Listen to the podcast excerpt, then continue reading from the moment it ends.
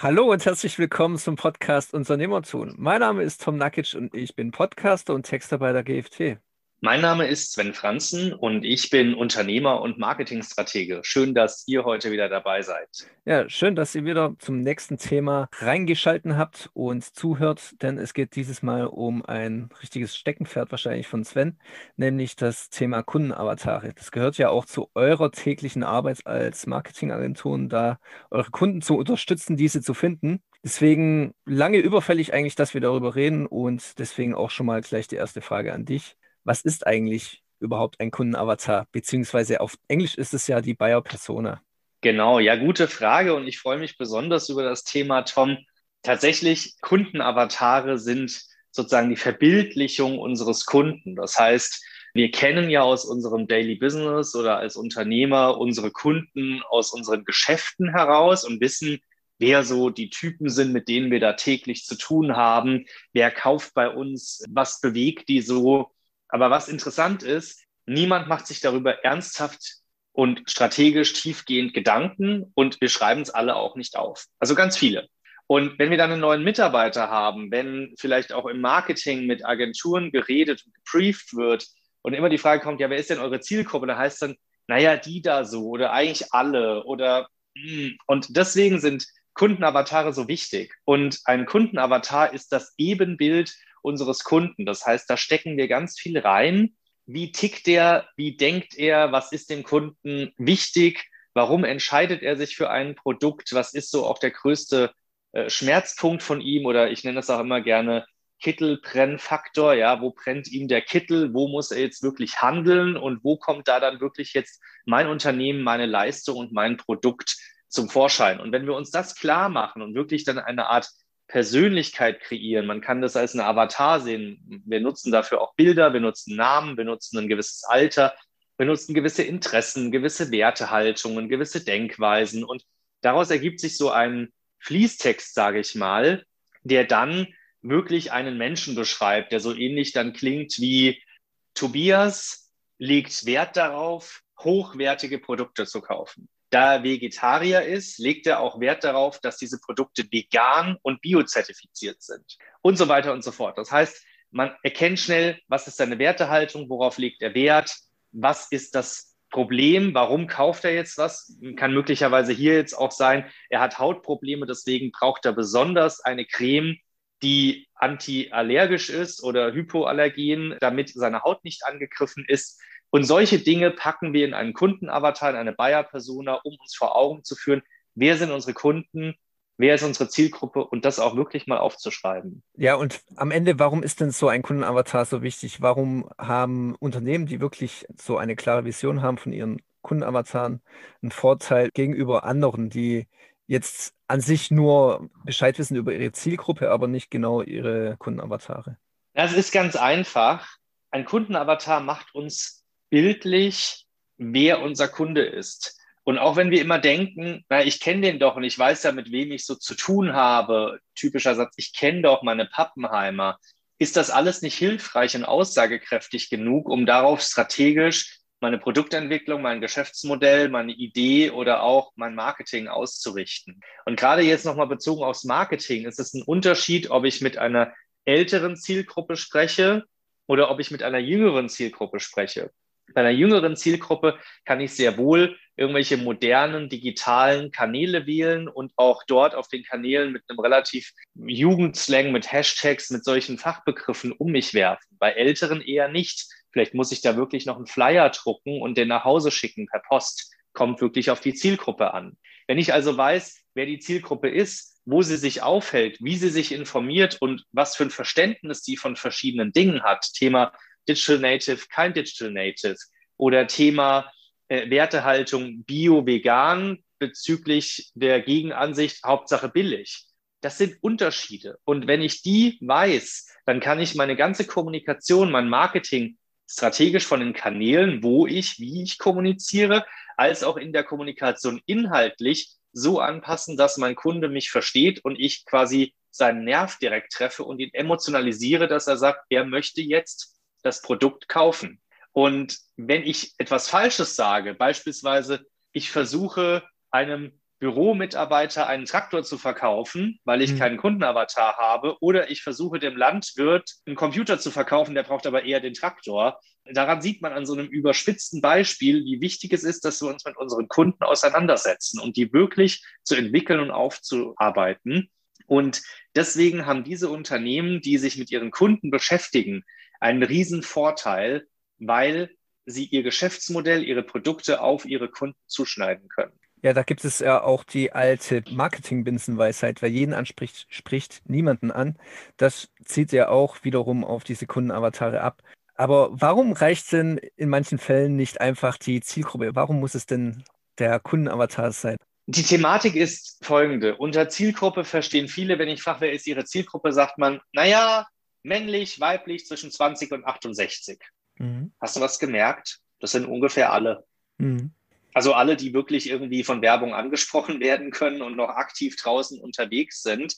Geht natürlich noch älter und noch jünger, aber die Frage ist immer, wo fängt man an, wo hört man auf? Aber mal so von unserer Lebenserwartung, unserem Altersspektrum her gesehen, sind es eigentlich alle.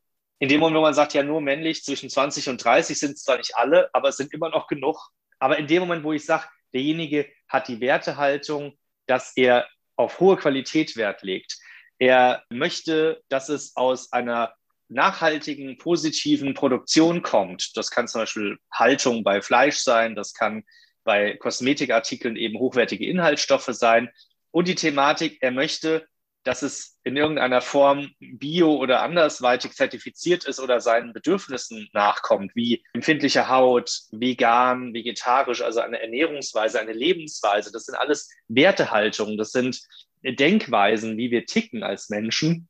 In dem Moment, wo ich die ausklammer, rede ich auf der Ebene der Kommunikation auch genauso oberflächlich wie männlich zwischen 20 und 30 aber nicht, wenn ich sage männlich zwischen 22 und 26, noch im Studium, alternativ legt in der Wertehaltung darauf, ein Freigeist zu sein und dass es aus einer nachhaltigen, hochwertigen Produktion kommen muss, am besten Bio, weil er das Klima schützen möchte, als Beispiel. Das ist eine ganz mhm. andere Darstellung. Und deswegen reicht die Zielgruppe als solches, ist ja der Überbegriff, ist immer Zielgruppe, auch ein Kundenavatar zählt unter die Definition einer Zielgruppe. Aber die Zielgruppe als solches reicht nicht aus, weil meistens dann gesagt wird, der Mann zwischen 20 und 30. Das mhm. sind ganz, ganz viele. Und wie tickt er? Wo bewegt er sich? Wo informiert er sich? Ist das jetzt im Bioforum, wo er diskutiert über nachhaltigen Anbau von Lebensmitteln? Oder ist er vielleicht, weil es eher so ein Moderni ist und will alles nur billig, eher auf Instagram oder woanders unterwegs? Ja, das muss ich herausfinden. Und dafür muss ich meinen Kunden als Avatar nachbauen und wirklich als Menschen begreifen und empfinden. Das ist der wichtige Unterschied. Ja, vor allem die Werbung oder das Marketing, was ja einfach nur auf eine Zielgruppe abzielen würde, wäre zu generisch, zu austauschbar und würde nicht die Probleme des Avatars dann tatsächlich ansprechen. So ist das. Und das schließt ja den Kreis zu deinem Satz, mit dem wer jeden anspricht, spricht niemanden an. Tatsächlich ist die Thematik, dass wenn wir sehr generisch, sehr übergreifend, allgemein, oberflächlich kommunizieren, natürlich mehr Menschen erreichen oder erstmal ansprechen, aber am Ende fühlt sich keiner von denen emotional getoucht, abgeholt oder wirklich wohl bei mir. Dieses Wohlgefühl, das Vertrauen und die Emotionen und Bindung dann an mich als Unternehmen und Marke entsteht immer nur, weil ich mich komplett auf einen Kunden einlasse. Und damit gehe ich auch das Risiko ein, dass es eben Leute gibt, die das dann nicht kaufen. Immer wenn ich einen Avatar entsprechend definiere oder auch entwickle, wird es Zielgruppen oder Menschen geben, die ich dabei in Anführungszeichen ausschließe. Beispiel wieder diese Biozertifizierung, da wird es Menschen geben, die legen da sehr viel Wert drauf und es wird Menschen geben, die sagen, ist es mir nicht wert oder ich glaube den Siegeln eh nicht mehr, kaufe ich nicht. Aus Prinzip nicht. Das heißt, diejenigen, die habe ich verloren und diejenigen, denen es aber wert ist, die sind auch bereit, mehr zu zahlen. Dadurch kann ich Pricing-Modelle durchsetzen, meinen Umsatz steigern. Also es hat alles Vor- und Nachteile. Ich muss aber konkret Menschen ansprechen, emotional touchen und damit auch gemeinsam sozusagen in eine Richtung gehen. Und die Grundlage dafür sind immer Wertehaltungen. Gut, dann hast du ja auch schon einen wichtigen Aspekt angesprochen. Wie gehst du denn so generell bei einer Bestimmung der Kundenavatare vor? Hast du da irgendwelche Tipps? Also ich hätte jetzt tausende Tipps, das würde hier auch den Rahmen sprengen. ja. Im Prinzip habe ich mal eine Art Grafik entwickelt mit verschiedenen Fragen, wo ich auszugsweise mal so ein paar einfach mitgebe, die man sich stellen kann, um seinen Avatar zu entwickeln. Ich fange immer an mit der DNA. Also es ist so ein bisschen so die Faktoren, die halt einfach da sind. Das sind demografische Faktoren. Das heißt, wie alt ist der, wo lebt der, was für ein Einkommen hat er. Das ist so auch so die alten Sinusmilieus, die alten Zielgruppendefinitionen. Ja, das ist so erstmal der Anfang. Und dabei macht man sich dann auch Gedanken, wie lebt er denn so? Wo bewegt er sich? Wo informiert er sich? Was ist also sein Informationsverhalten? Und dabei ist ganz wichtig, die Frage zu klären, wie trifft der Kunde Entscheidungen oder dieser Avatar und wie tickt der da? Und wenn der Entscheidungen mit dem Kopf trifft, also mit dem Hirn, dann ist er mehr rational orientiert. Wenn er die Entscheidung mehr mit dem Herzen trifft, also mit der Emotion, dann ist er emotionaler orientiert. Und danach muss ich dann meine gesamten Avatar auch auslegen, dass ich ein bisschen mehr Gewichtung auf Emotionalität, also Herz oder auf das Hirn gebe. Und da gibt es dann verschiedene Fragen, die unter anderem sind bei Emotionalität und Hirn, also Herz und Hirn, was ist das größte Problem, wo ist der größte Schmerz? Mhm. Dann kann man fragen, was sieht und hört der Kunde durch diesen Schmerz, den er da empfindet. Dann kann man zum Beispiel die Frage stellen, was ist emotional das Bedeutendste für ihn, jetzt diese Herausforderung zu lösen oder dieses Problem? Also ist es Geld, also Preis, ist es Geschwindigkeit und Schnelligkeit, dass es gelöst wird? Ist es Hochwertigkeit in Qualität? Worauf kommt sie ihm jetzt wirklich an?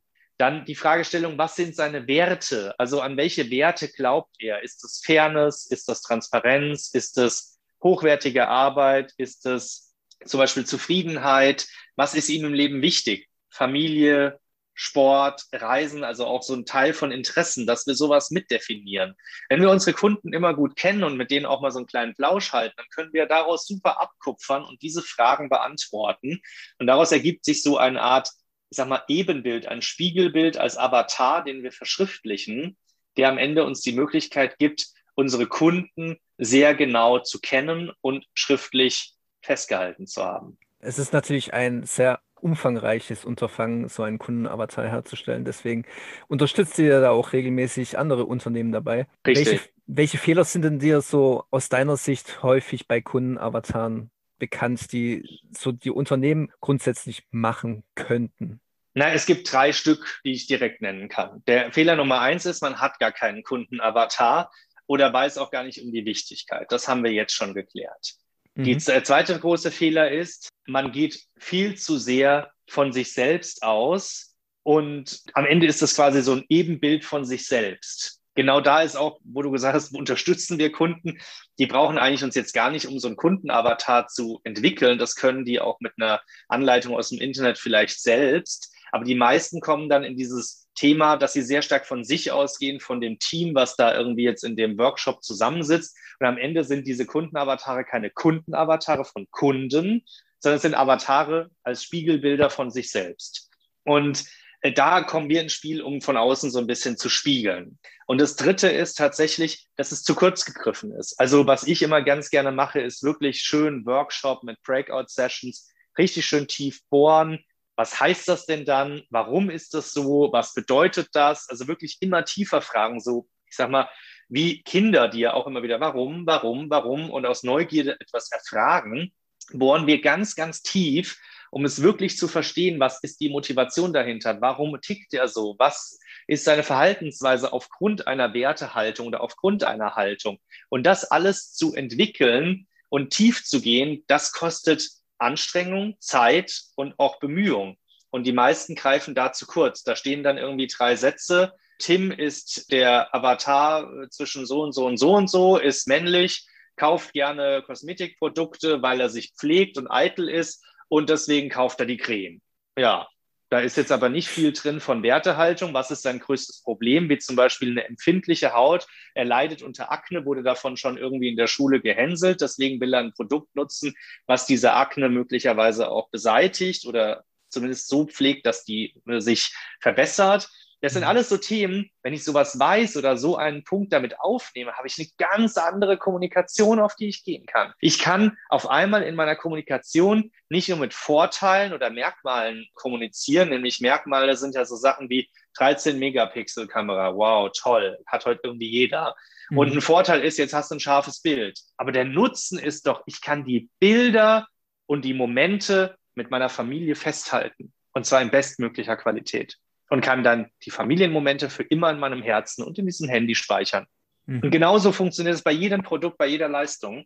Wenn wir aber den Avatar nicht kennen, wissen wir gar nicht, hat er denn Familie? Legt er jetzt Wert auf Familie oder ist es vielleicht sogar eher, die Kamera hält die geilsten Momente fest, wenn du mal wieder aus dem Flugzeug springst? Thema GoPro oder sowas. Ja, und da muss man wirklich seinen Kunden kennen und einen Avatar bauen, um die Kommunikation auf dem richtigen Level zu wählen. Sonst hat man, wie du es vorhin schon gesagt hast, eine generische Kommunikation, die mir überhaupt nichts bringt.